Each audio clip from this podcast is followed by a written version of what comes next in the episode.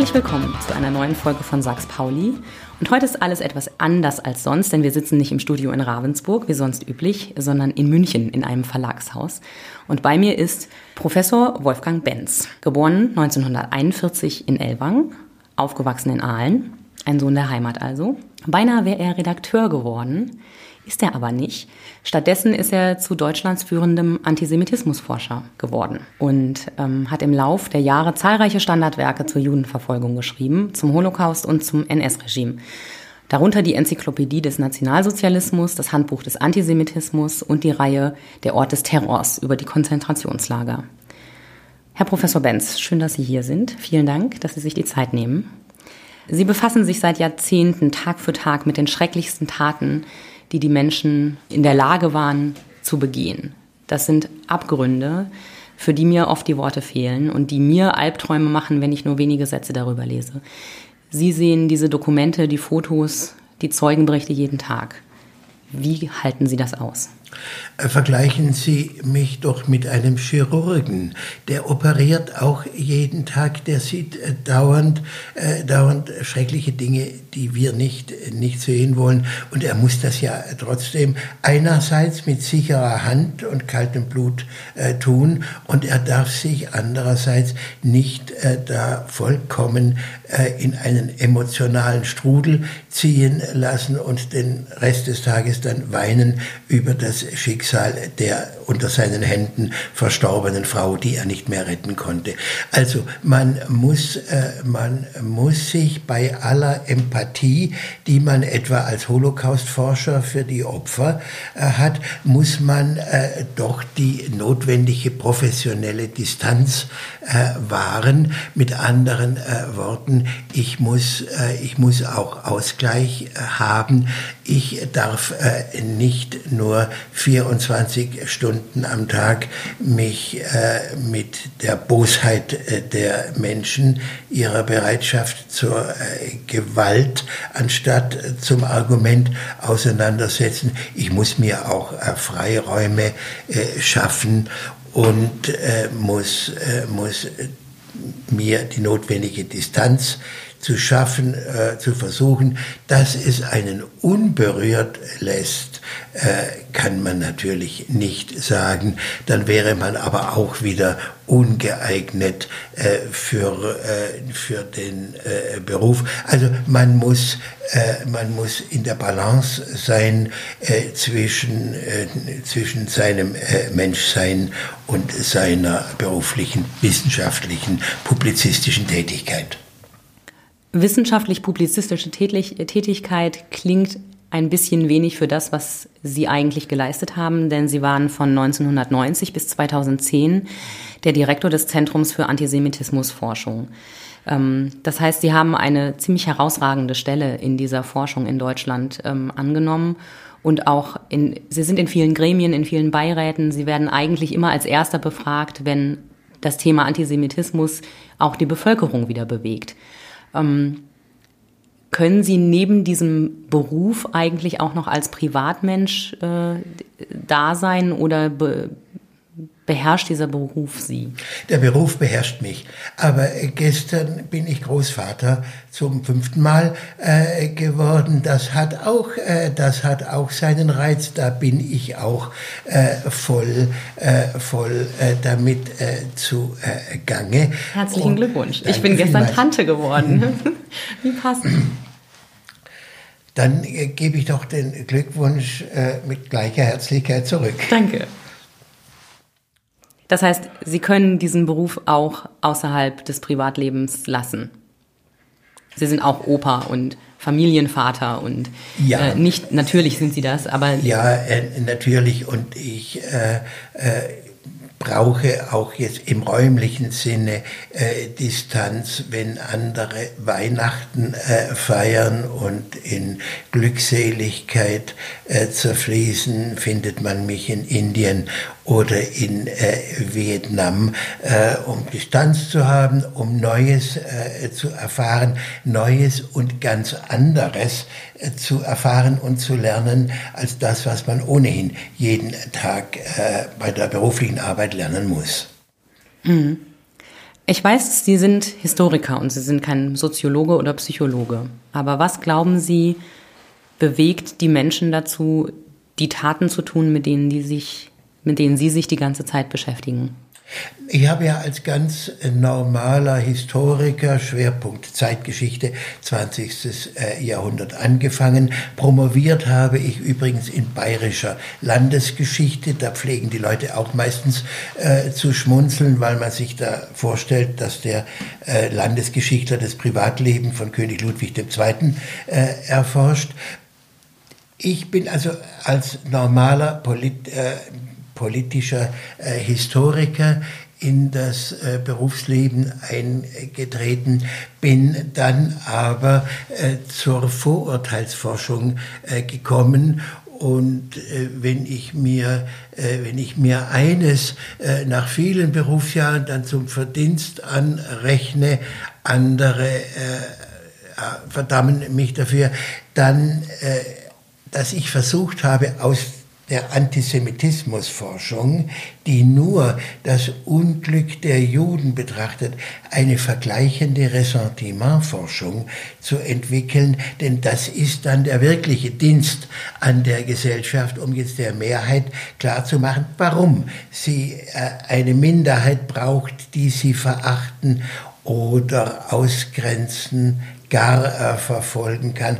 Also diesem Mechanismus nachzuspüren, das hat aus dem normalen Feldwald- und Wiesenhistoriker, der ich war, den äh, nachdenklichen Ressentimentforscher äh, gemacht, der sich äh, den Hass mancher dadurch zuzieht, dass er sagt, die, es genügt nicht, dass wir das Leid, das wir Juden zugefügt haben, äh, bedauern und uns schwören, dass wir das nicht wiederholen, sondern wir müssen gleichzeitig die anderen Minderheiten im Blick haben und müssen äh, wissen, äh, dass die Beleidigung von Sinti und Roma, die Diskriminierung äh, von Muslimen in das gleiche Unglück führen kann wie die Diskriminierung von Juden. Also eine vergleichende, aus der Holocaust-Forschung eine zur vergleichenden Genozidforschung zu kommen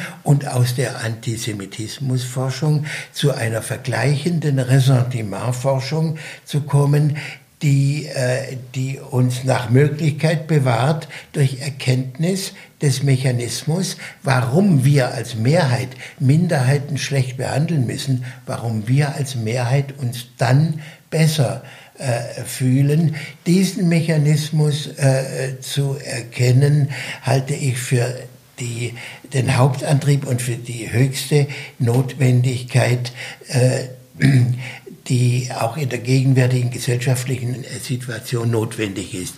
Wenn jetzt der normale äh, Historiker mit einer Psychoanalytikerin verheiratet ist, die für Kinder und Jugendliche spezialisiert ist, dann hat er jeden Tag Gelegenheit, etwas äh, zu lernen und seinen Gegenstand aus einer neuen, Perspe neuen und zusätzlichen Perspektive zu betrachten. Das heißt, für Sie ist vor allem wichtig, nicht nur die Vergangenheit zu betrachten und zu verstehen, sondern daraus die Schlüsse für die Gegenwart zu ziehen. Die reine Vergangenheit, äh, das ist ein antiquarisches äh, Bemühen. Deshalb habe ich mich nie dafür interessiert, äh, Mittelalterhistoriker zu werden. Ich kenne die Genealogie weder der Wittelsbacher noch der Wettiner noch der Hohenzollern und weiß nicht, wann Pippin der Fürstliche die Klingen gekreuzt hat mit Jakob dem Heizbaren oder so. Das hat mich nie interessiert. Und Geschichte nur als, als äh, Vergangenes halte ich äh, für ein antiquarisches äh, Bemühen. Mich interessiert Geschichte in ihrer Wirkung auf die Gegenwart.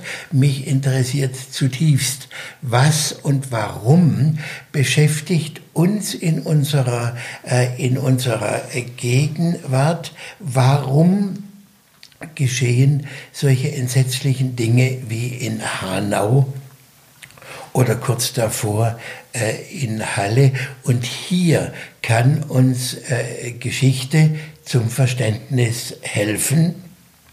Aber der Ansatz kommt für mich immer aus der Gegenwart und äh, nicht die Lust, jetzt irgendein Ereignis zu beschreiben, was im 12. Jahrhundert äh, stattgefunden hat, nur weil es dort stattgefunden hat. Und warum passieren diese Dinge? Warum passieren Attentate wie in Hanau und in Halle. Das ist, um berühmten, äh, ein berühmtes Buch äh, zu zitieren, ein äh, weites, ein weites Feld.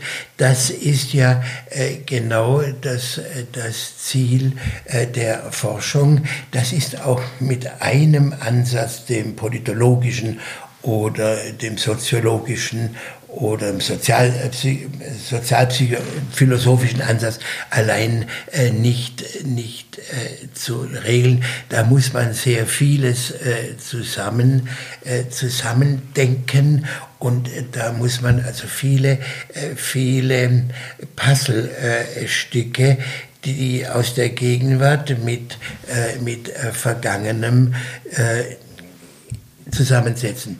Ein Beispiel, äh, vorige Woche hat ein Berliner Gericht einen Rassisten freigesprochen, der eine Staatssekretärin äh, als äh, muslimische Puppe äh, oder so ähnlich bezeichnet hat und sie fortlaufend seit langer Zeit im unter dem Jubel seiner Anhänger in den sozialen Medien beschimpft. Das Gericht ist auf die äh, Idee gekommen, eine, erstens muss eine Politikerin mehr äh, Schmähungen ertragen können als eine normale Frau. Äh, zweitens äh, ist das, äh, was dieser Mensch gegen sie vorgebracht hat, äh, im politischen Meinungskampf noch erlaubt, genauso wie zuvor einer anderen Politikerin gegenüber, die als Dreckfotze, als Schlampe bezeichnet wird. Das Gericht findet so etwas erlaubt. Jetzt ist der Historiker gefragt, der darauf hinweist, dass genau vor 100 Jahren der damalige Reichsfinanzminister Matthias Erzberger, auch er ein Schwabe, äh, wegen äh, ein, Beleidiger, den damals bösartigsten Rechtsextremisten in Deutschland, Karl Helferich, äh, verklagt hat und selbst als Vernichteter aus dem Gerichtssaal ging. Gleich außerhalb des Gerichtssaales, nach der Verhandlung, wurde er von einem Attentäter zweimal angeschossen, der sein Ziel, jetzt den verbalen Hass in Gewalt umzusetzen, nicht erreicht hat. Aber ein Jahr später war Erzberger tot den Kugeln einer Mörder, einer rechtsextremen Mörderbande zum Opfer gefallen. Also ich muss die historischen Parallelen äh, ziehen äh, können, ich muss das historische Wissen haben, um in der Gegenwart den Schluss ziehen zu können, dass das Ressentiment, dass die, äh, die verbal geäußerte Schmähung unmittelbar als Aufforderung zur Gewalt äh, verstanden werden kann. Wenn also ein äh, Journalist, ein Wissenschaftler, ein Publizist, ein Hassprediger pausenlos im Internet oder sonst wo erklärt, dass alle Muslime Dreckfinken sind, dass sie bösartig sind, dass sie uns überwältigen wollen, dass man sie doch am besten äh, gar nicht, gar nicht haben würde im Land. Das muss man doch in Beziehung setzen zu dem Menschen, der dann äh, in Hanau vor zwei Shisha-Bars äh, äh, neun Menschen äh, erschießt, weil er sie beseitigen will.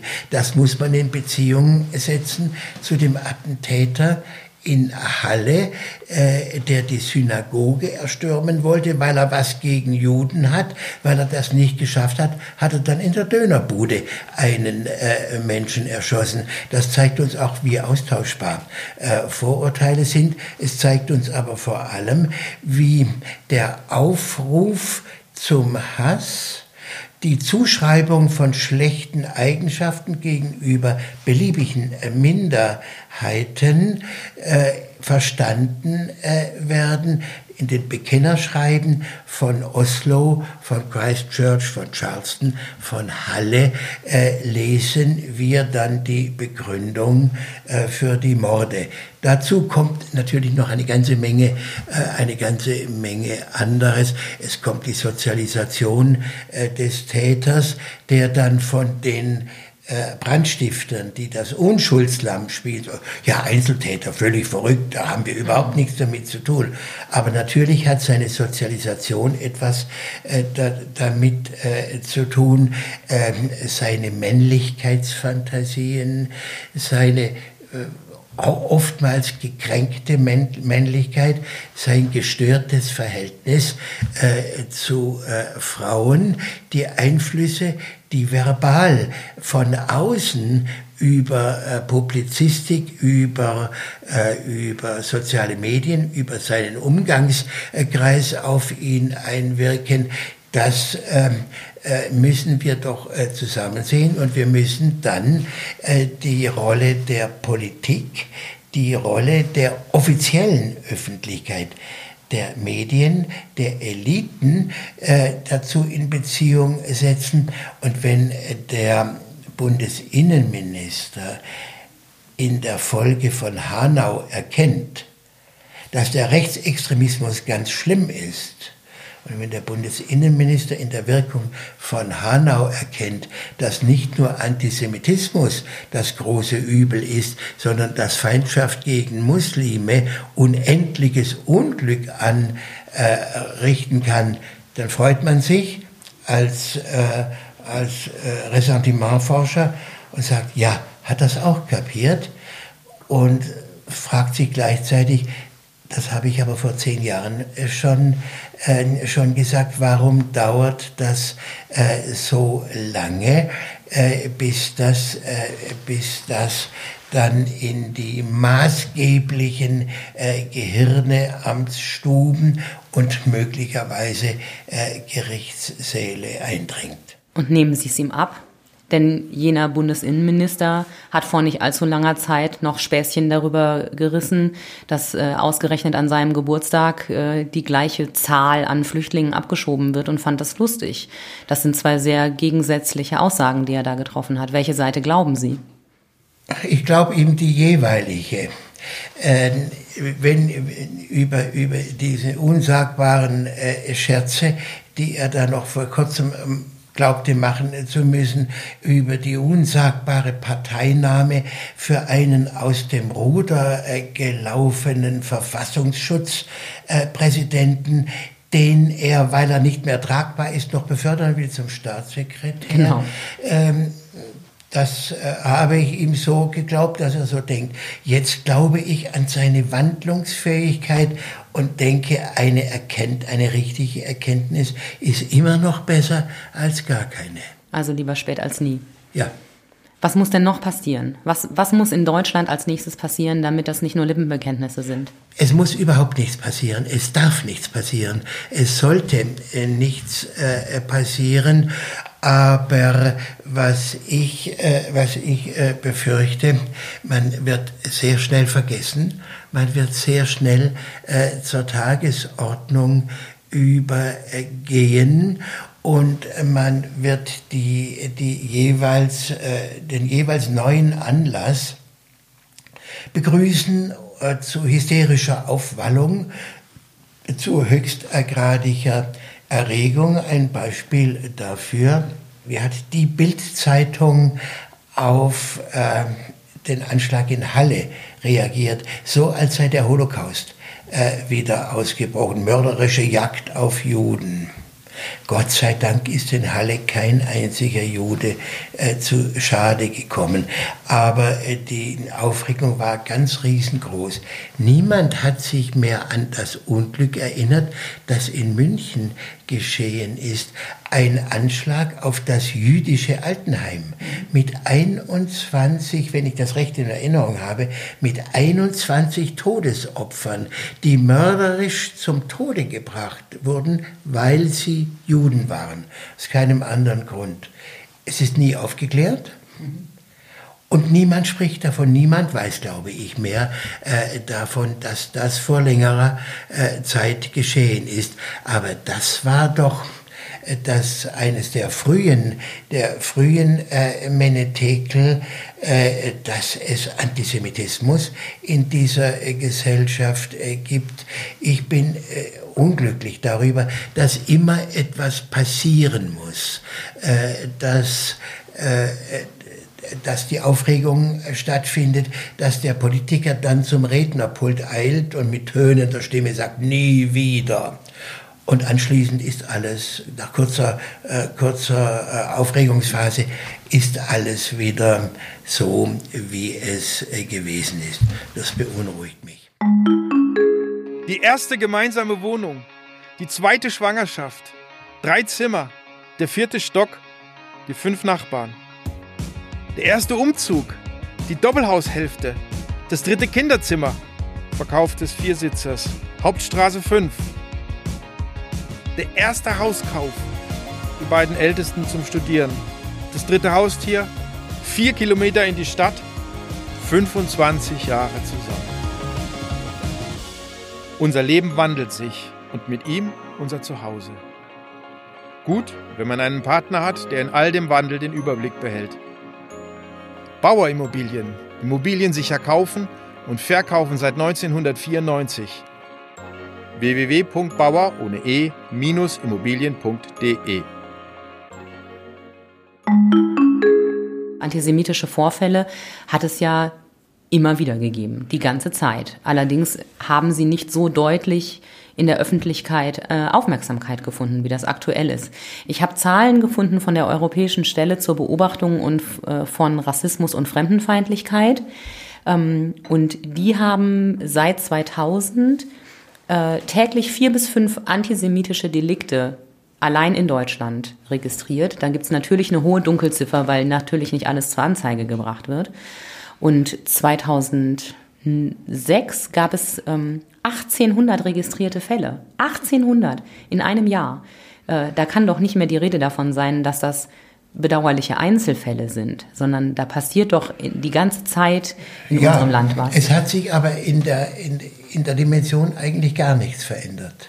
Nur hat man äh, vor äh, zehn Jahren ähm, eine antisemitische Schmähung eine, eine hingeworfene äh, Beleidigung, da hat niemand, niemand äh, davon erfahren, weil niemand sich dafür interessiert hat. Es gab keine Registrierungsstelle.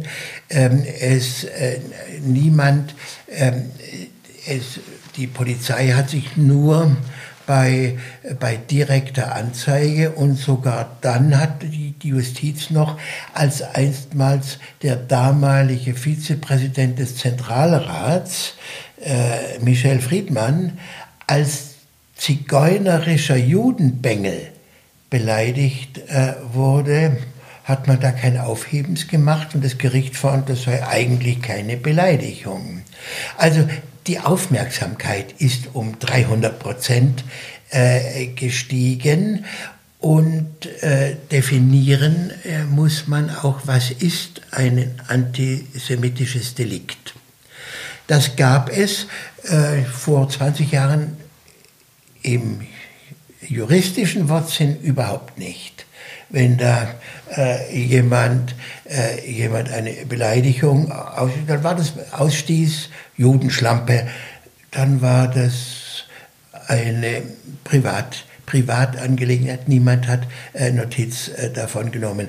Inzwischen sind wir hochsensibilisiert und äh, die äh, schon eine Karikatur in der renommierten Süddeutschen Zeitung, die mit Antisemitismus nichts zu tun hat, aber den israelischen Ministerpräsidenten äh, ja, in der Karikatur ist man meistens ungünstig gezeichnet, zeigt, äh, es erhebt sich ein Riesen, ein Riesenaufstand.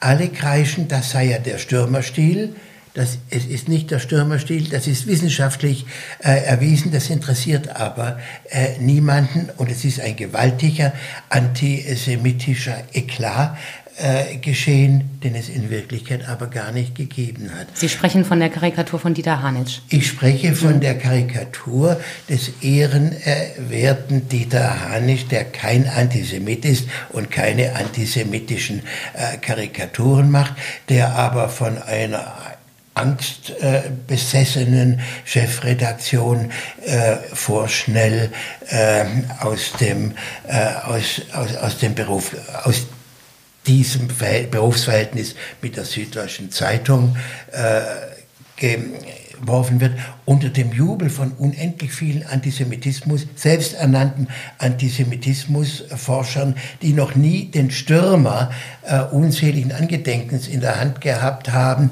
aber jetzt alle nachplappern, das sei ja genauso wie bei den äh, Nazis äh, gewesen. Das ist so nebenbei die Erfahrung des Antisemitismusforschers die ich schon als Zeithistoriker machte, man ist von Experten umzingelt.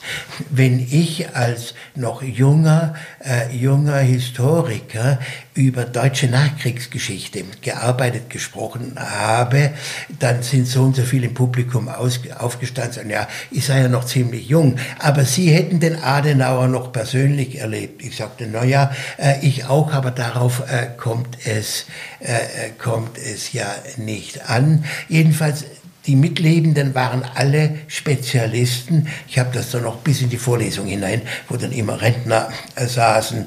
Äh, und wenn dann der Name Würmeling etwa fiel, dann haben die zustimmend, äh, zustimmend genickt und gelächelt. Bei Antisemitismus ist es noch viel, viel schlimmer. Da weiß aus äh, Beflissenheit inzwischen jeder unendlich besser als derjenige, der sich berufsmäßig äh, damit abnimmt, was Antisemitismus ist und äh, was, äh, was äh, nicht. Auf die Gefahr hin, dass ich jetzt in meiner Altersgeschwätzigkeit den Faden vollkommen verloren habe. Frau Pauli, helfen Sie mir weiter.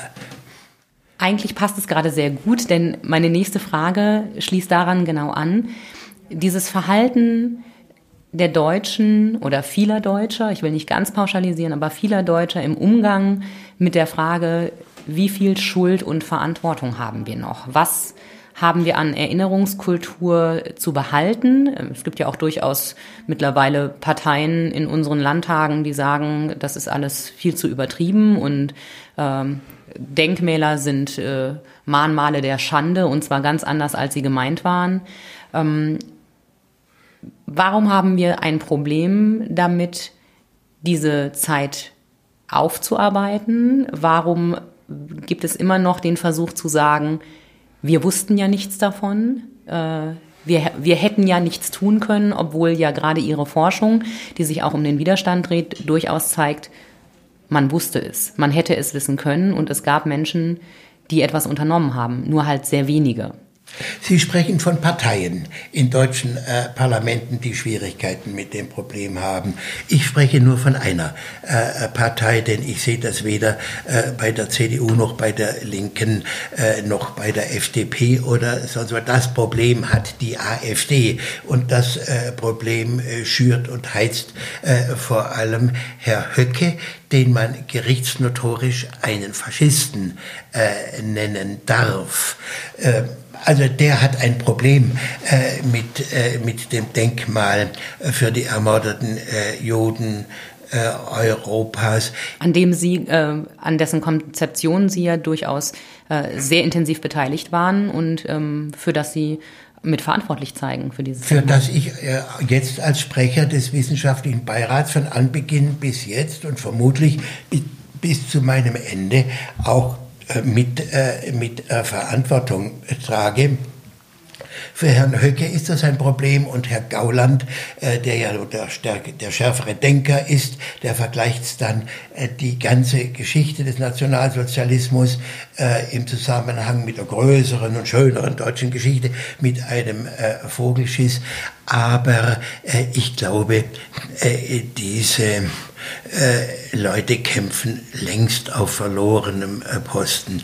Ich sehe die deutsche Erinnerungskultur, die ich ja nun äh, jetzt über 50 äh, Jahre, 60 äh, Jahre wohl ver verfolge, auf einem Zenit. Da hätte ich davon nie früh, nie träumen können, welche Ausstattung jetzt KZ-Gedenkstätten haben, wie viele Gedenkstätten es gibt, wie viel interessierte Bürger dort zu, dort zu finden sind. Das Denkmal für die ermordeten Juden Europas ist ein Publikumsrenner, auch wenn Herrn Höcke äh, und äh, seinen äh, wutbrüllenden Beifallgebern das nicht passen sollte. Das ist ein Touristenmagnet. Das ist ein Ort, an dem man nicht nur trauert, sondern an dem man etwas lernen äh, kann im Ort äh, der Information. Also das ist eine, eine ganz äh, große und wichtige Sache. Dasselbe gilt für das Jüdische Museum und viele andere Einrichtungen im, im ganzen Land.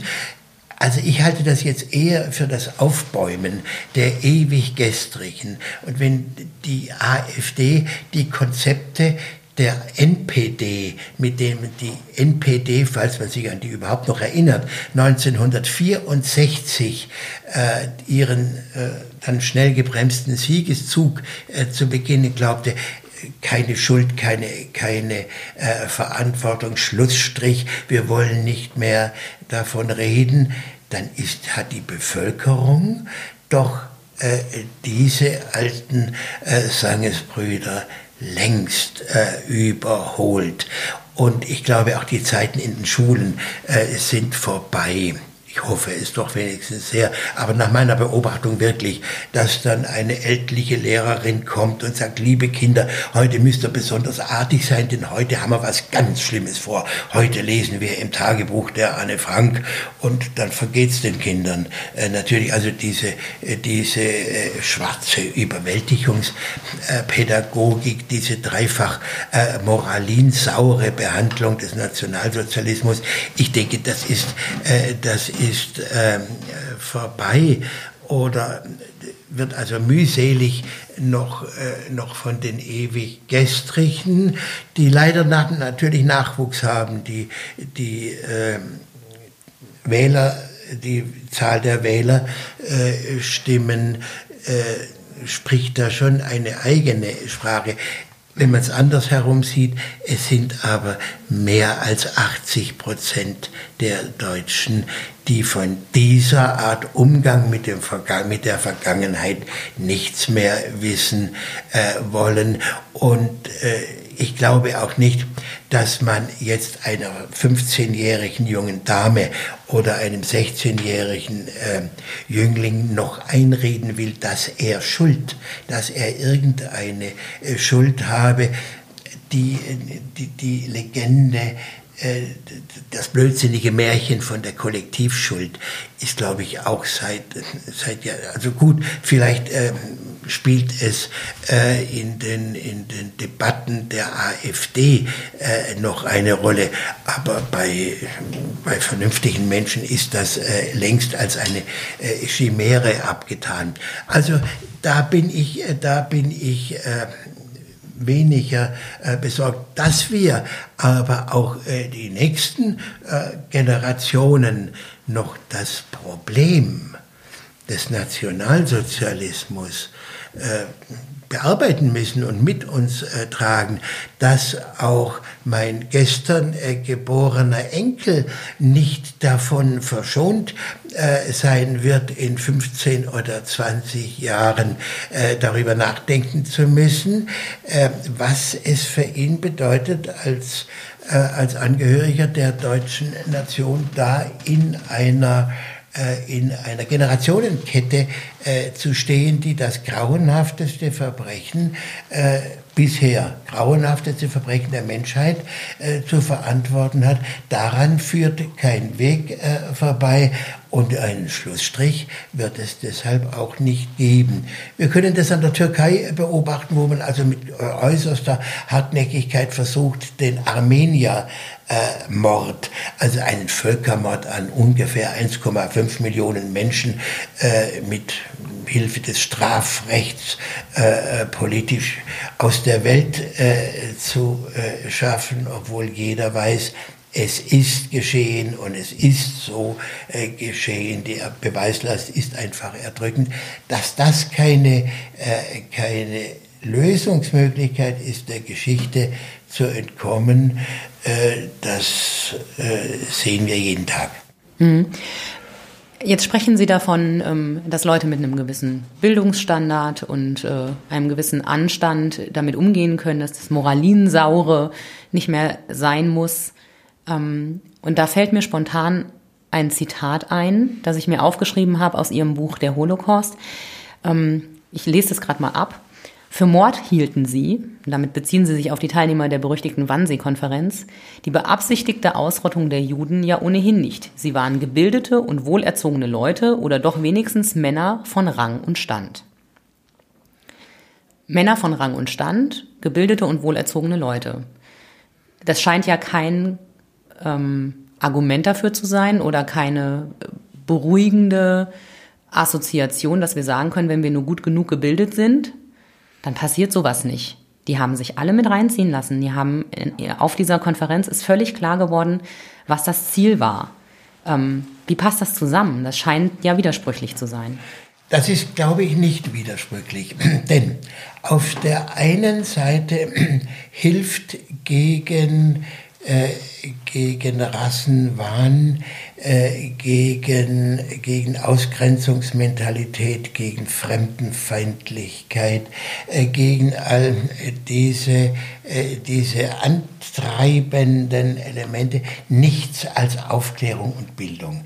Wenn ich, wenn ich im Geisteszustand bleibe, dass ich, auf, dass ich Verschwörungstheorien anhänge, dass die mir die Welt erklären, weil ich mir es anders nicht erklären kann, dann, ist alles, äh, dann ist alles äh, gefehlt.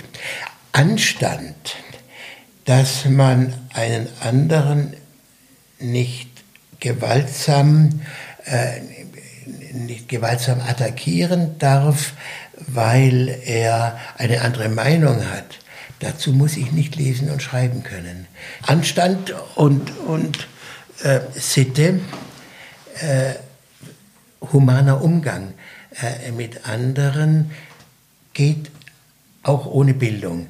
Es geht unendlich viel besser mit, äh, mit Bildung und Bildung äh, schützt auch nicht. Sie haben das äh, gerade äh, zitiert und erwähnt. Äh, die gebildeten Staatssekretäre SS-Gruppenführer, die bei, den, bei der Organisation des Judenmords eine Rolle spielt, die fanden das gut und richtig.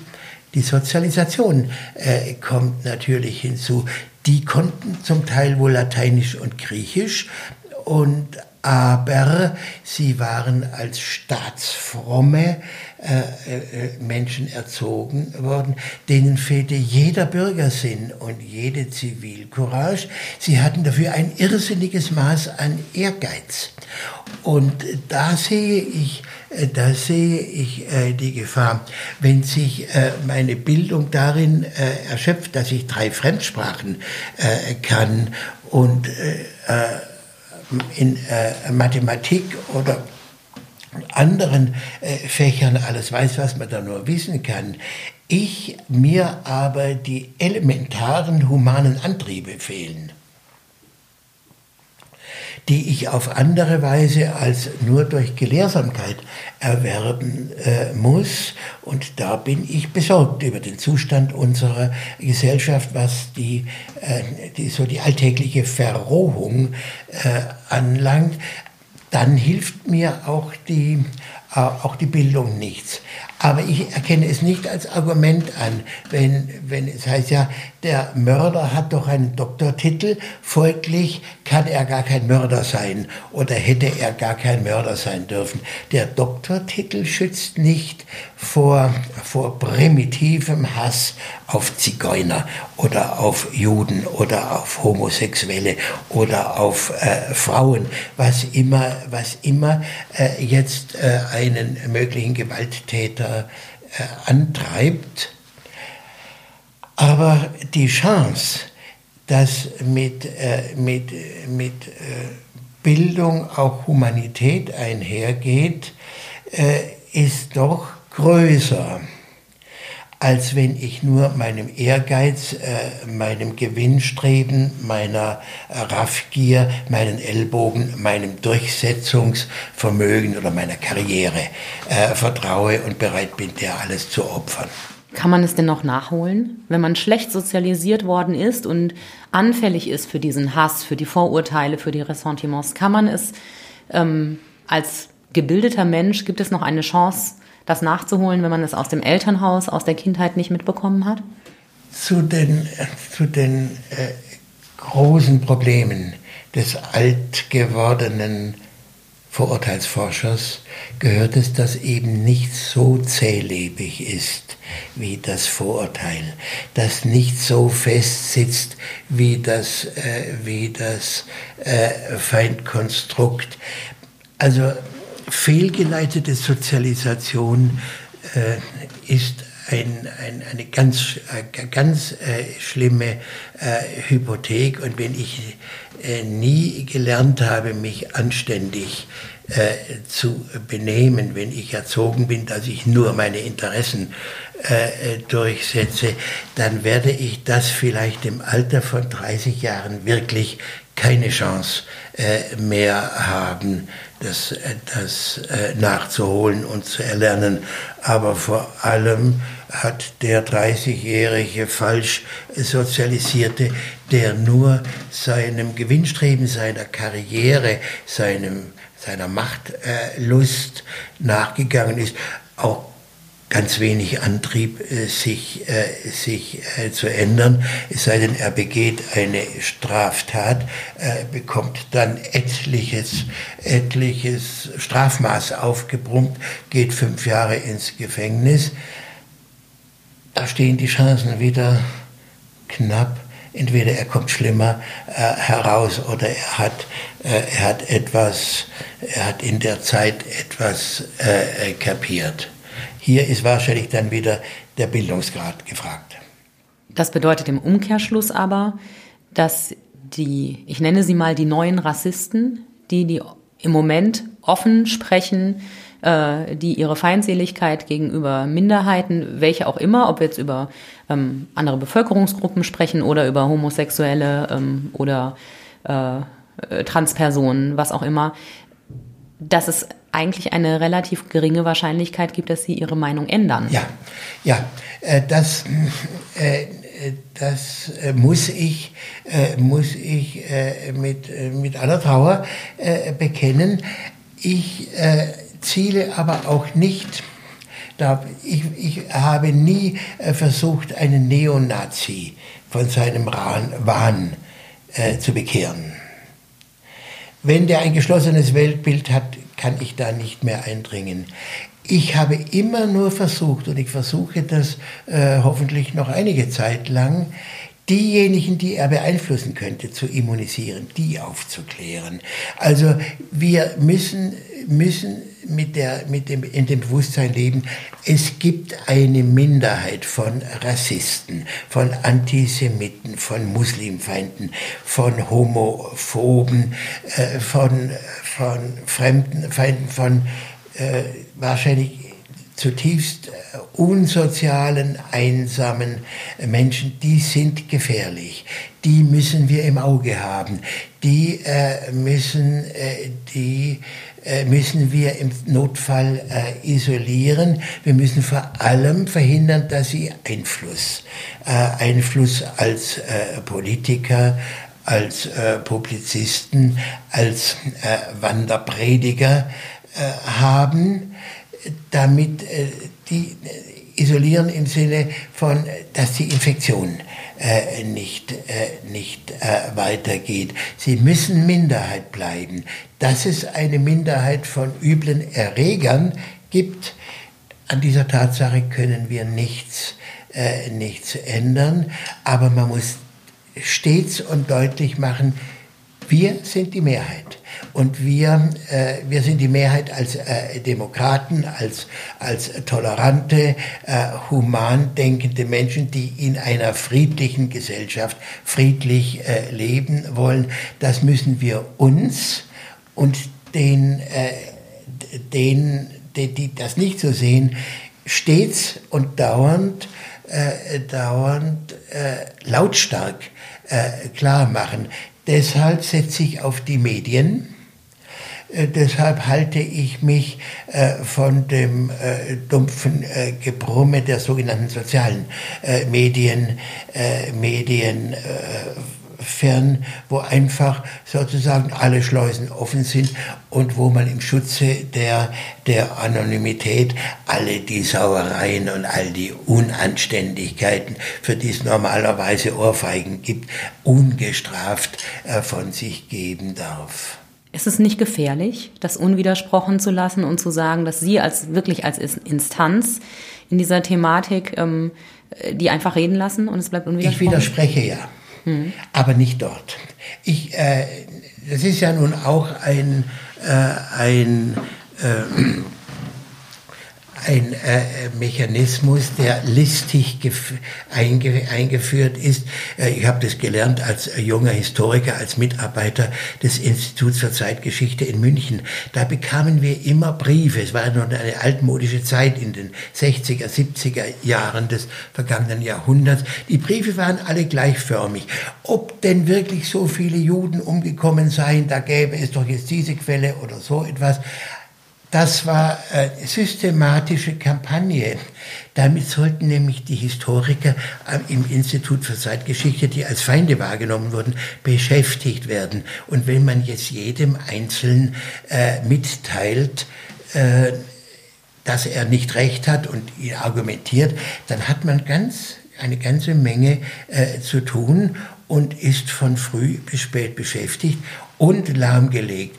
Ich äh, äh hänge mich dann, äh, wenn, wenn ich das Gefühl habe, ich muss dringend etwas, äh, etwas der Welt mitteilen, äh, dann äh, frage ich zum Beispiel beim Deutschlandfunk, äh, ich würde mich gerne dazu äußern oder ich äh, frage beim Berliner Tagesspiegel, dann weiß ich nämlich, das lesen die Politiker. Da steht heute ein Leitartikel äh, von mir drin, wo ich über etliche, äh, über den Umgang äh, mit, äh, mit Brandstiftern und den Umgang von Politik und Justiz, das sage, was ich glaube, was ich sagen muss das findet seinen Weg dann schon in die, äh, in die sozialen Medien. Da wird dann, wird dann mächtig äh, geeifert oder da werde ich wahrscheinlich ganz schrecklich, äh, schrecklich äh, beschimpft äh, und äh, bedroht. Das muss ich aber nicht nicht lesen. Also ich ziehe mich nicht in den Elfenbeinturm zurück.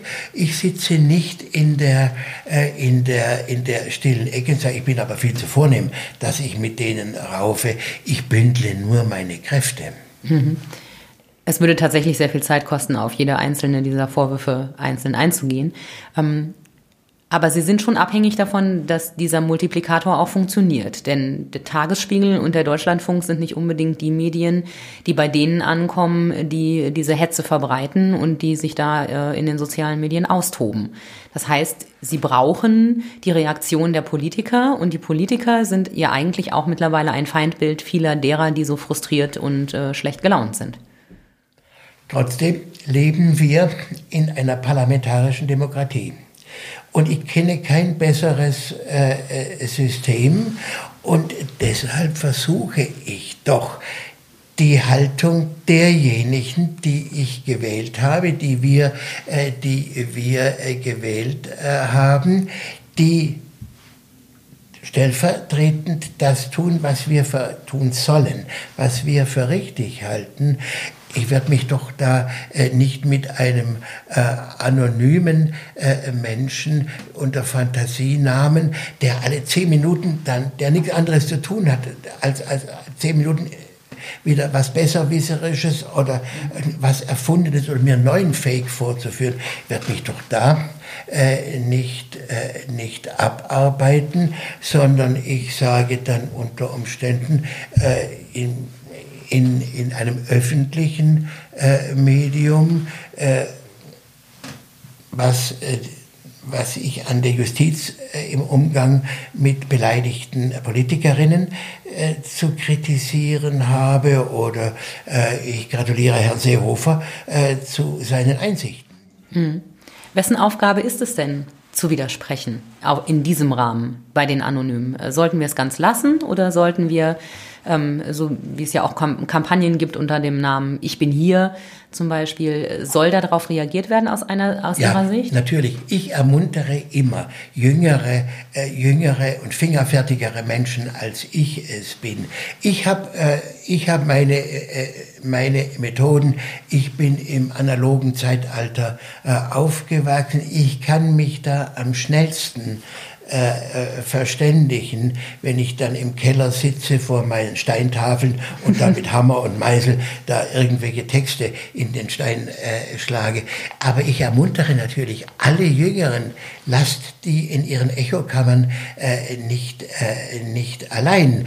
Äh, gebt, äh, gebt äh, denen, äh, gebt denen Kontra und nachdem im Gegensatz zu mir. Ja viele, äh, viele äh, junge und sehr junge Menschen ja eigentlich nichts lieber tun, als ihre ganze Zeit äh, vor der Tastatur und am Bildschirm äh, zu äh, verbringen, dann sollen die doch da, äh, da bitte Widerspruch erheben. Ich tue mein Möglichstes. Ich reise umher, ich trete in Schulen auf, äh, ich, ähm, ich halte Vorträge vor allem möglichen äh, Publikum, um, um denen, die dann ähm, die dann zur Tastatur eilen, äh, die, die notwendigen Argumente an die Hand zu geben. Hm. In unserer Generation ist es sehr einfach, ähm, Widerstand nach außen zu zeigen. Äh, wir sind in der Lage, Behauptungen äh, zu widerlegen, mit Argumenten zu kommen, diese Menschen nicht äh, mit ihren Argumenten da stehen zu lassen. Das war im Nationalsozialismus ein bisschen anders und da hat das, wovor sie jetzt warnen, wunderbar funktioniert. Ähm, der Hass gegen Juden ist innerhalb von wenigen Jahren äh, zu einer Vernichtungsmaschinerie herangewachsen. Halten Sie es für möglich, dass sich diese Geschichte so mit einer anderen Bevölkerungsgruppe zum Beispiel wiederholen könnte? Oder glauben Sie, das ist durch das, was wir darüber wissen, mittlerweile ausgeschlossen? Ich halte jede Wiederholung für möglich. Was geschehen ist, ist geschehen und kann sich deshalb äh, wiederholen. Wer hätte im Jahre 1932 oder 1933 gedacht, dass jetzt von einer der gebildetsten Nationen der Welt, alle lesen Goethe, alle sind ganz wahnsinnig human, dass von der größte Völkermord, äh, den die Menschheit bis dahin kannte, dass der systematisch mit all der Tüchtigkeit, zu der man in Deutschland Kraftbildung, Erziehung fähig ist, dass das ausgerechnet aus Deutschland kommt, dass, ähm, dass es in Russland schaurig zugeht, dass die Polen bösartige Antisemiten sind, das wusste man alle. Aber die Deutschen haben den Völkermord äh, begangen und deshalb halte ich das durchaus äh, für möglich. Ich glaube nicht, dass es, dass, dass es in Deutschland, äh, dass die Deutschen es wieder, wieder die Haupttäter äh, sind. Und die Juden werden es ganz gewiss auch nicht, auch nicht äh, sein. Aber äh, wenn ich dann denke, was in so einem friedlichen Land, das eigentlich für den für, für, für friedlichen Umgang überhaupt steht, wie Indien, diese, dieser friedfertige Hinduismus, dass es da, dass es da Krawall bis hin zum Pogrom von Hindus gegenüber Muslimen mhm. äh, gibt. Das hätte sich Gandhi auch nicht äh, auch nicht äh, träumen lassen. Das hätte Pandit Nehru, äh, einstiger Ministerpräsident Indien, der für den Frieden in der Welt als Symbol stand, sich äh, überhaupt äh, nicht, nicht vorstellen können, ist äh, weit ähm, von sich, von sich gewiesen. Also ähm, alle, ähm, jede Schandtat kann sich nicht im Maßstab 1 zu 1, aber äh, in, äh, wenn der Mechanismus der Ausgrenzung, Diskriminierung, Verfolgung erst in Gang gesetzt ist, wiederholen. Und der Mechanismus setzt sich immer dann in Gang, wenn man Schuldige für irgendetwas braucht. Das ist dann beliebig zuzuschreiben. Ich habe in einem Ihrer Bücher gelesen, dass Sie sagen, ähm, das eigentlich Irre an dieser Geschichte ist, dass diejenigen, die auf diese Vorurteile reagieren, in den meisten Fällen überhaupt gar keine Kontakte zu den jeweils betroffenen Gruppen haben. Ähm, deswegen sind sie so anfällig für, die Vorurteile, weil man ihnen einfach was erzählen kann, was aufschwatzen kann. Das heißt, für mich im Umkehrschluss, das beste Mittel äh, gegen Rassismus, gegen Fremdenhass, gegen Vorurteile ist, sich möglichst viel mit denen zu befassen, um die es geht und die persönlich kennenzulernen und mit denen zu reden. Würden Sie dazu stimmen? Ja, ja und nein. Nein, das ist im Maßstab, im großen Maßstab schlecht, äh, schlecht äh, möglich. Ähm, wir können jetzt nicht unbedingt äh, in die nächste Moschee eilen und sagen, hallo liebe, liebe Muslime, hier kommt ein Freund, hier ist eine Freundin und wir wollen uns jetzt umarmen. Die, ja, was ist denn jetzt los? Mhm. Geht's noch? Und so. Also ein, ein äh, schwieriger und nur individuell äh, zu leistender äh, Prozess. Und je nach seiner Umgebung, wenn man das Glück hat, äh, in einem, in einem Beruf tätig äh, zu sein, in dem es eine große Mischung von, äh, von Kulturen gibt, wo also der Kollege im, im Großraumbüro schwarze Hautfarbe hat äh, und die nette Chinesin da, da gegenüber immer so freundlich lächelt, ist die Sache sehr viel einfacher, als, als wenn man etwa in Brandenburg äh, lebt, wo es praktisch keine Ausländer äh, oder Migranten mit ausländischen Wurzeln äh, gibt, aber eine riesengroße Furcht vor diesen bösen, vor diesen bösen Menschen, die uns alles wegnehmen wollen, die uns alles, äh, alles, äh, die uns bedrängen. Dabei Brandenburg ein so menschenleeres Land, da gibt es wirklich Platz äh, für sehr viele und die Möglichkeit äh, zum Austausch. Aber jetzt kommt wieder die Sozialisation äh, ins, ins Spiel, wenn ich andere in erster Linie erstmal als gefährlich äh, wahrnehme, dann ist es ein bisschen, ein bisschen schwer, auf sie zuzugehen, selbst wenn es Gelegenheit dazu gibt. Mhm. Aber nicht selbstverständlich. Äh, auch da gibt es das, äh, das, äh, die historische Parallele äh, im Nationalsozialismus. Es äh, gab ja nun so ungefähr eine halbe Million Juden, äh, die in Deutschland lebten, die seit eh und je deutsche Staatsbürger waren. Aber zum Teil wusste man nicht, dass das Juden sind, konnte gar nicht auf sie zugehen. Das trifft heute etwa für Sinti und Roma äh, in Deutschland zu. Sehr viele Leute, äh, sehr viele, die am Bank, die man am Bankschalter äh, trifft, die irgendwo in, in einer Chefetage sind, die würden niemals zugeben, dass sie äh, Sinti, dass sie zu, zu, der Minderheit der Sinti und Roma äh, gehören, weil sie dann fürchten um ihren Job eine junge Dame äh, hier in München, wo wir im Augenblick äh, sind, erzählt mir, sie hat einen schönen Job. Äh, sie ist eine Romney. Das sieht man ihr sogar an, sie hat dunkle Hautfarbe. Ähm, sie ist also in der Parfümabteilung eines großen Kaufhauses, sagt, die Kollegen sind nicht Chefs, alles ganz wunderbar. Nur ich habe ein Problem, ich darf nicht zugeben, dass ich, äh, dass ich eine Romney bin Warum? Naja, das nächste Mal, wenn eine Kundin ein teures Parfüm gestohlen hat, dann sagen sie, das war die Zigeunerin. Das ist unsere Zigeunerin. Deshalb. Das ist Rassismus. Das ist Abwehr von Rassismus. Denn das funktioniert äh, natürlich äh, gewissermaßen automatisch, das hat man so, äh, das hat man äh, so erlernt. Also zurück zu dem, zu dem Beispiel im Nationalsozialismus. Die Juden sind schlecht, das haben alle gelernt und geglaubt. Wenn man zufällig einen kannte, der Nachbar Kohn, ja, der nicht. Der ist die Ausnahme. Den hat man, der, das ist ja mein Freund. Und dann hat man sich einfach so geholfen und dann ist es wieder Rassismus. Das ist ja der Ausnahmejude der ist nicht so, wie die Juden sind. Hm. Also, das selbstverständlich. Äh, so, so wünsche ich mir die multikulturelle äh, Gesellschaft, dass das sowas von egal ist, ob jetzt die Zahnarzthelferin, die mich tröstet, wenn der Zahnarzt bohrt, schwarze Hautfarbe äh, hat, das ist persönlicher Fall, äh, das ist ja sowas von, äh, sowas äh, von egal. Aber ich muss die Person natürlich kennen und in ihrem sozialen Zusammenhang einordnen können.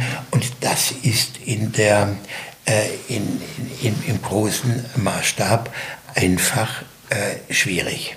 Vor allem auf dem Land, ja. wo es einfach nicht so viele Multikulti Gesellschaften Es ist in der Stadt auch schwierig, weil sich jetzt, und es ist auch ganz natürlich, äh, dass sich jetzt also etwa äh, Menschen, die aus Serbien äh, stammen, natürlich vor allem aus sprachlichen Gründen, weil man dieselben, äh, dieselben Speisen gerne mag, dann gern unter sich äh, sind. Das ist genauso wie mit den Deutschen in Amerika äh, vor, dem, vor dem Ersten Weltkrieg.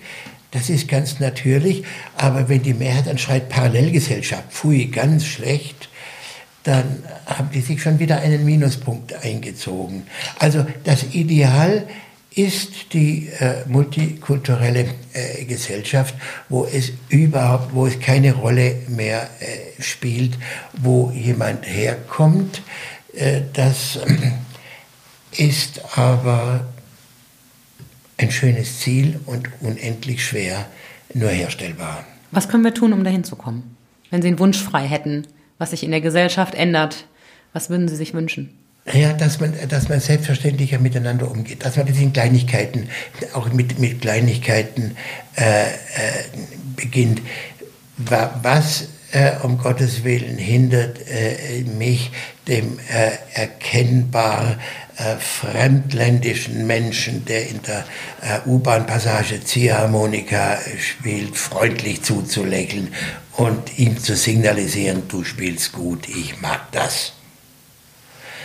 Was hindert, äh, was hindert uns, die Scheu, die Scheu zu überwinden? Jetzt sieht man eine mit Kopftuch ja, ich, also doch lieber mal, äh, schau da lieber weg oder, oder, oder will mit der oder frag jemand anderen nach dem, äh, nach dem Weg als, als jetzt jemand, der erkennbar andere kulturelle Wurzeln und Gebräuche hat.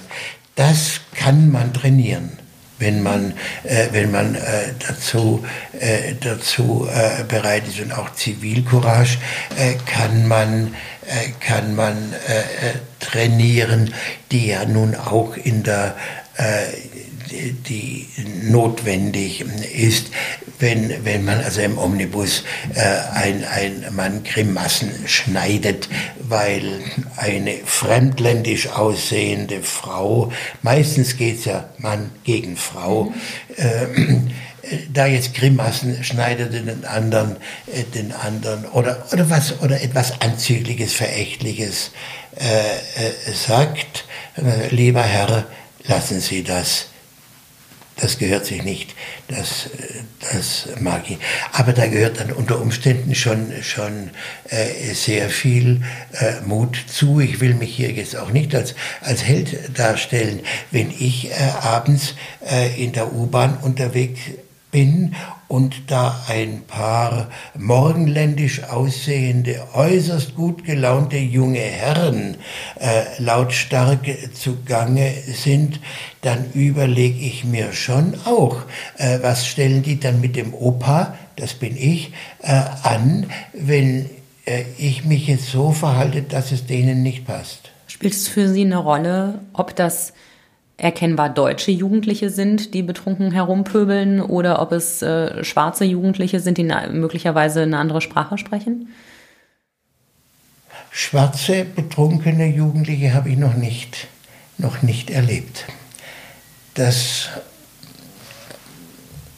auch die es spielt eigentlich, es spielt eigentlich äh, keine, keine Rolle, aber die, es spielt der Altersunterschied spielt eine Rolle der Kräfte, der Kräfteunterschied. Die Frage, sind die denn einem Argument zugänglich? Oder sind die schon äh, mit irgendwelchen Chemikalien oder Alkohol so zugedröhnt, dass, äh, dass die nur noch äh, mit Faustschlag äh, reagieren können. Also man, man, man darf da sicherlich keine Wunderdinge äh, an, an äh, Tapferkeit verlangen, wenn aber am helllichten Tage in einer großen Menschenmenge eine, eine Untat geschieht und alle wegschauen und niemand und die große Mehrheit sich gefürchtet hat, dann ist das beklagenswert. Bicicli. La bicicletta. Velocipede. Le vélo. Het fiets. La bicicletta. Ovaj bicycle. The bike. Bicyclette. Der Roschgeppel. Dein Fahrrad trägt viele Namen. Und dein Fahrrad hat Freunde. Bei den Fahrradprofis in Ravensburg und Biberach.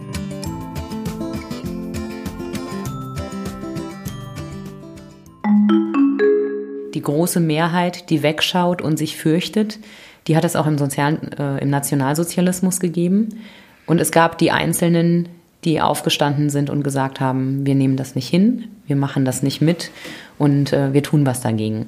Jetzt gibt es die ganz Großen, die jeder kennt. Äh, Graf Stauffenberg, die Weiße Rose mit ähm, Hans und Sophie Scholl, deren Schwester gerade verstorben ist vor wenigen Tagen. Ähm, es gab aber auch ganz viele Einzelpersonen, es gab ganz viele kleine Gruppierungen. Ähm, Sie haben ein, 2019 ein Buch herausgebracht im Widerstand, das einen großen Überblick darüber gibt. Wer hat Sie persönlich da besonders beeindruckt? Wessen Geschichte war Ihnen vorher so nicht bewusst, wo Sie jetzt sagen, das ist ein besonderes Beispiel? Naja, bewusst war mir das äh, schon eigentlich alles, da ich mich ja nun seit Jahr und Tag ähm, mit, auch mit Widerstand äh, beschäftigt habe, aber äh, beeindruckt einmal mehr und immer wieder und seit ja, 40, 50 Jahren am stärksten Georg Elser der äh, schwäbische äh, Schreinergeselle, äh, der Mutterseelen allein auf die Idee kommt, der Hitler ist ein Unglück. Der Hitler ist ein bringt Krieg. Der Hitler äh, ruiniert alles und mit winziger Schulbildung, aber großem Verstand sagt er, da muss etwas tun, der muss weg. Und jetzt setzt er sich, äh, setzt er sich hin, macht einen perfekten äh, Plan, um den äh, Diktator mit einem Attentat aus dem Weg äh, zu räumen. Das nimmt er vollkommen auf sich. Eine Konsequenz, die zu der Zeit der Graf Stauffenberg noch lange nicht hatte, die, die äh, zu einer Zeit, als auch die Geschwister Scholl eher äh, den Hitler noch für einen ganz tollen Mann äh, hielten.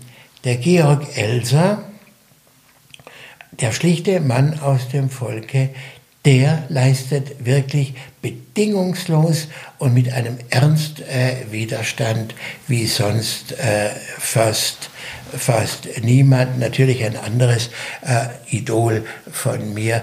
Wir bleiben im schwäbischen Bereich Lina Haag aus Schwäbisch äh, Gmünd. Die Kommunistin, die als äh, junge Frau äh, verhaftet verhaftet wird, weil ihr Mann ist der jüngste KPD-Abgeordnete im Stuttgarter Landtag und ein intimer Feind des, äh, des äh, NSDAP-Gauleiters. Beide kommen ins Konzentrationslager. Lina ähm, kommt dann wieder frei. Und diese unglaubliche Frau setzt sich, in, in, hat nur ein Ziel, ihren Mann freizukriegen. Und sie geht nach Berlin. Und sie begibt sich in das Hauptquartier der SS und sie verlangt Herrn Himmler äh, zu äh, sprechen. Die lachen sie natürlich nach Hause, schicken sie weg. Sie erscheint wieder, immer wieder. Sie möchte Herrn Reichsführer SS Himmler äh, sprechen. Ja, warum? Mein Mann sitzt unschuldig im äh, KZ.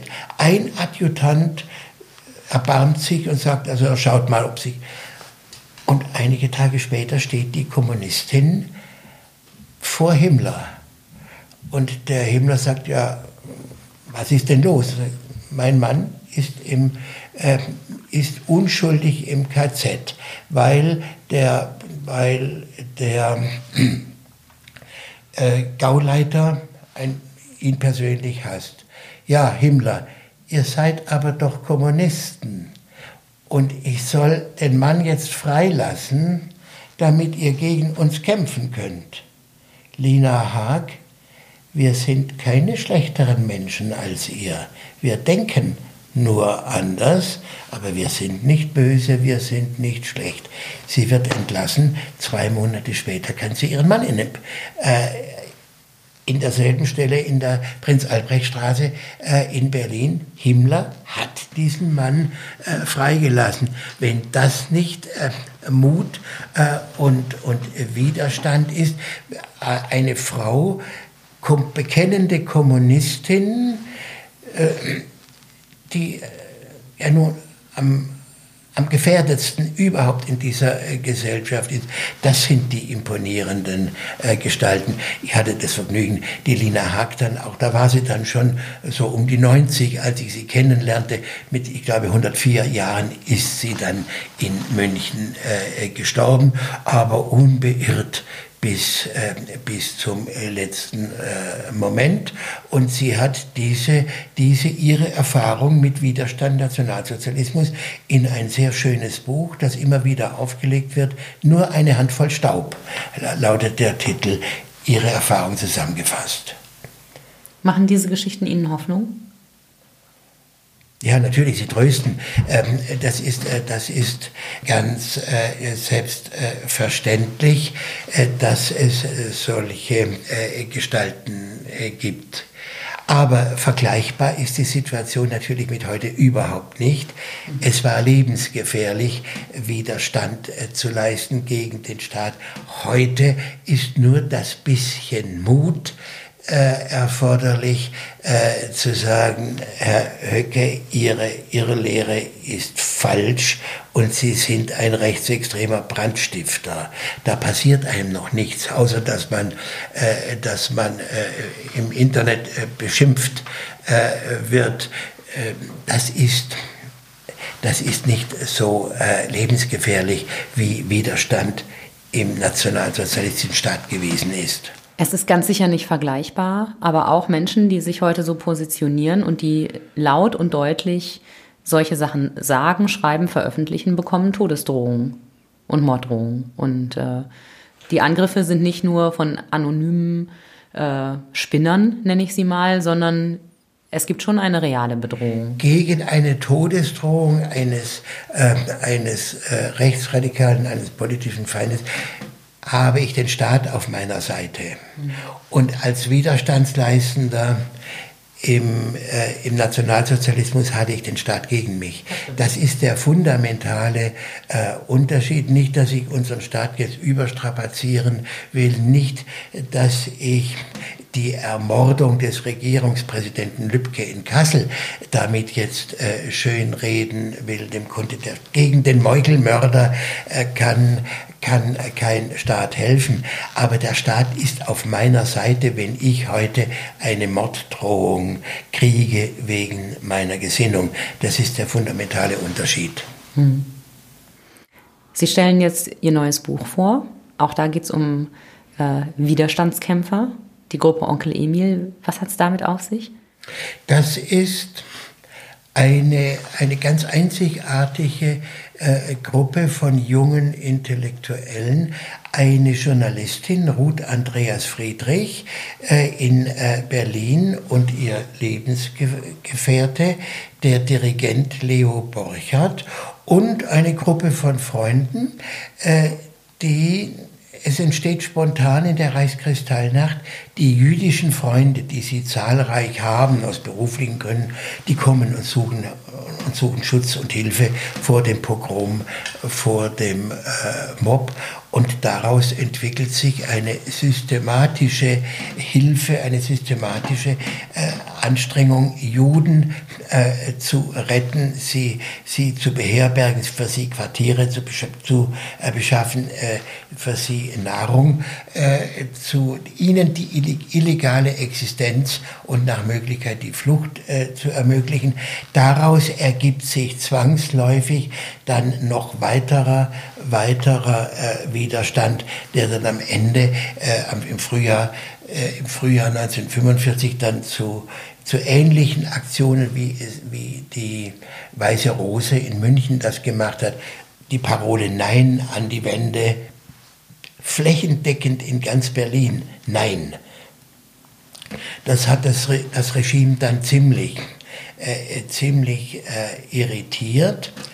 Also eine Gruppe, und das ist die einzige Widerstandsgruppe, die mir bekannt ist, in der Juden nicht nur sozusagen die Begönnerten waren, denen man Hilfe gewährte, die, äh, die dankbar sein mussten dafür, sondern Juden und Nichtjuden haben in dieser ungefähr 20 Menschen umfassenden kleinen Gruppe Emil zusammen, äh, zusammengearbeitet. Äh, also etwa, wenn dann in einer Lebensmittelkartenstelle eingebrochen wird, da ist, ist ein, ein selbst illegaler jüdischer, äh, jüdischer Freund äh, mit, äh, mit dabei. Also da hocken die Juden nicht nur als die bemitleidenswerten äh, Geschöpfe im Versteck und warten, bis dann der Retter ein Stück Brot ähm, bringt, sondern sie sind aktiv,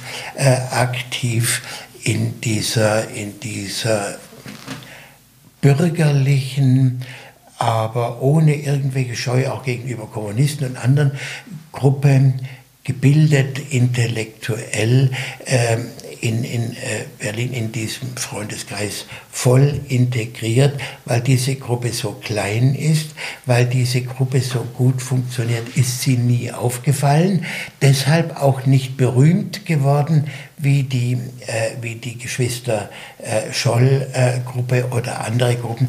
Die Nazis wussten nichts von, nichts äh, von den Aktivitäten. Die waren einfach äh, schlauer und haben, haben, die, haben ihre, ihren Protest so heißt das Buch Protest und Menschlichkeit, beides, ähm, beides äh, klüger angestellt als so manch andere, inklusive Gördeler, äh, Gördeler Kreis oder Kreisauer, zu denen sie übrigens gute Verbindungen hatten. Das heißt, ein bisschen Vernetzung gab es schon unter den Widerstandsgruppen. Obwohl es keinen großen, organisierten, flächendeckenden Widerstand gab und viele kleine Gruppierungen Einzelkämpfer waren, äh, gab es durchaus Verbindungen zwischen den einzelnen Gruppen. Ja, es gab natürlich auch Menschen, die in mehreren Gruppen gleichzeitig äh, gleichzeitig äh, aktiv äh, waren. Das Wort Vernetzung mag ich ja nicht so besonders. Heute ist, vernetzt sich alles und, und man weiß auch gar nicht mehr, zu welchem Zwecke die Netzwerke geknüpft werden. Aber davon, von so etwas kann gar keine Rede sein, weil die ideologischen Lager im Widerstand viel zu, äh, viel zu weit auseinander waren. Es war äh, mit Ausnahme des Kreisauer Kreises, der aber nicht kämpfte, sondern der ja nur plante, gab es keine, gab es nicht, dass Christen, Liberale äh, und Kommunisten zusammen waren und an einem, an einem Strang äh, zogen. Und das ist das große Unglück des ganzen deutschen Widerstandes gewesen, dass sie so in Fraktionen, in äh, Gruppen agierten und nicht einmal im Exil äh, zu einer gemeinsamen Front äh, gegen, gegen Hitler fanden, nicht einmal eine Exilregierung zustande gebracht haben die ja jetzt ein moralisches Gewicht gegenüber den Alliierten als Stimme des anderen Deutschland gehabt hätte. Das ist eine hypothetische Frage, aber glauben Sie, dass es möglicherweise andere Chancen gegeben hätte im Widerstand, wenn sie vernetzt gewesen wären, wenn es eine gemeinsame Zielsetzung gegeben hätte? Sicherlich. Ähm, sicherlich äh, hätte, hätte das äh, schon viel verhindern äh, können. Das hätte 1932 äh, 32 ähm, stattfinden müssen. Deshalb bin ich auch über dieses Bubenstück im Landtag von Thüringen äh, so äh, erbittert, dass da die Lagermentalität so eine furchtbare Rolle spielt. Deshalb, weil die Kommunisten, die ja nun wirklich äh, Gegner des äh, Faschismus waren, aber die Sozialdemokraten als ungefähr gleich gefährlich im Jahre 1932 äh, und darüber hinaus äh, ansahen und dann aus Liebe, aus ideologischer Verblendung vom Sozialfaschismus äh, sprachen, anstatt zu sagen, Hand in Hand können wir äh, die äh, Rechtsextremisten äh, besiegen. Dass die, das katholische äh, Zentrum dann hin und her schwankend im Zweifelsfall dann also doch eher ähm, auf der bürgerlich deutsch-national-nationalsozialistischen Seite ist also aber mit Sozialisten können wir doch unter keinen Umständen irgendetwas etwas äh, bewirken. Das ist das Unglück des deutschen Widerstands, was schon vor 1933 begonnen hat. Hm. Jetzt sind seit Kriegsbeginn 80 Jahre vergangen und äh, es gibt immer noch Dinge zu erforschen. Sie schreiben immer noch neue Bücher. Sie finden immer noch Dinge heraus. Was müssen wir noch erforschen? Was fehlt noch? Was ist noch nicht klar, noch nicht zu Ende erzählt? Erzählt, wie es gekommen und gegangen ist, ist eigentlich alles. Aber das Warum? Warum, äh, warum äh, der Holocaust? Warum äh, musste dieser Ausgrenzungswahn, diese Fremdenfeindlichkeit in den Rassenwahn, in den, in den Versuch, ein Volk auszurotten, vollkommen auszurotten, äh, münden?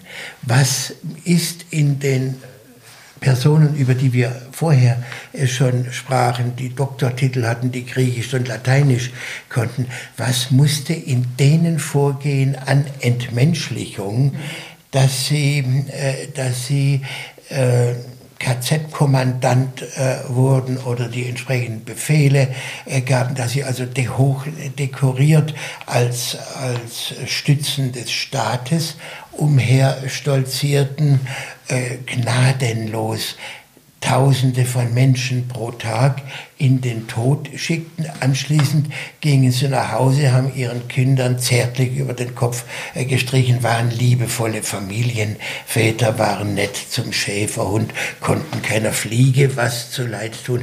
Dieses Rätsel, äh, warum, äh, warum in Deutschland?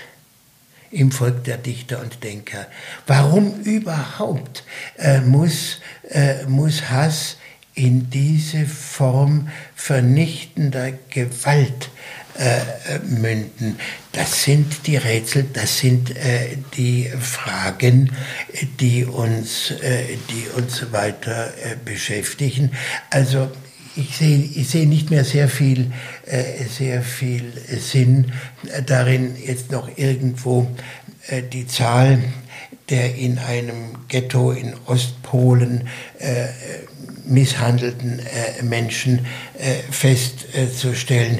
ich sehe aber viel Sinn und bin äh, da noch äh, einige Zeit äh, damit beschäftigt, den Mechanismus von Ressentiment und Gewalt und der individuellen Entmenschlichung des Täters, denn ohne Täter funktioniert keine Ideologie, das äh, zu erforschen. Haben wir eine Chance darauf, Antworten zu finden? Ja, natürlich. Ähm, äh, wenn man gründlich forscht, findet man, findet man auch Antworten. Das große Problem äh, ist ähm, äh, dann ja Gehör zu finden. Äh, dass, äh, dass das akzeptiert wird. Wenn ich, äh, wenn, wenn es mir entgegenschallt, der ist ein Antisemit, der, der mag die Juden nicht genug, weil er sagt, Muslime haben auch Menschenrechte. Also wenn die Botschaft nicht verstanden werden soll oder dass, dass mit durch wissenschaftliches Bemühen äh, entstandene Ergebnis einfach beiseite gewischt wird, äh, weil ich es einfach äh, besser weiß oder mein Hass größer ist als, als meine Verständnisbereitschaft, dann nutzt das Ergebnis und nutzt die Antwort allein äh, noch nicht. Also da braucht es dann auch die Zuversicht, äh, dass, dass man genügend äh, Vernünftige findet, die sagen, aha, so ist das also äh, gewesen oder so verhält sich das, dann das will ich doch beherzigen oder doch zumindest darüber nachdenken. Dann hoffen wir, dass das Verstehen von dem, was damals passiert ist, dazu führt, dass es keine Wiederholung geben darf. Das müssen wir hoffen, das wollen wir hoffen. Professor Benz, danke, dass Sie sich die Zeit genommen haben. Danke, dass Sie mir von Ihrer Arbeit erzählt haben. Und alles Gute für Ihr neues Buch. Vielen Dank.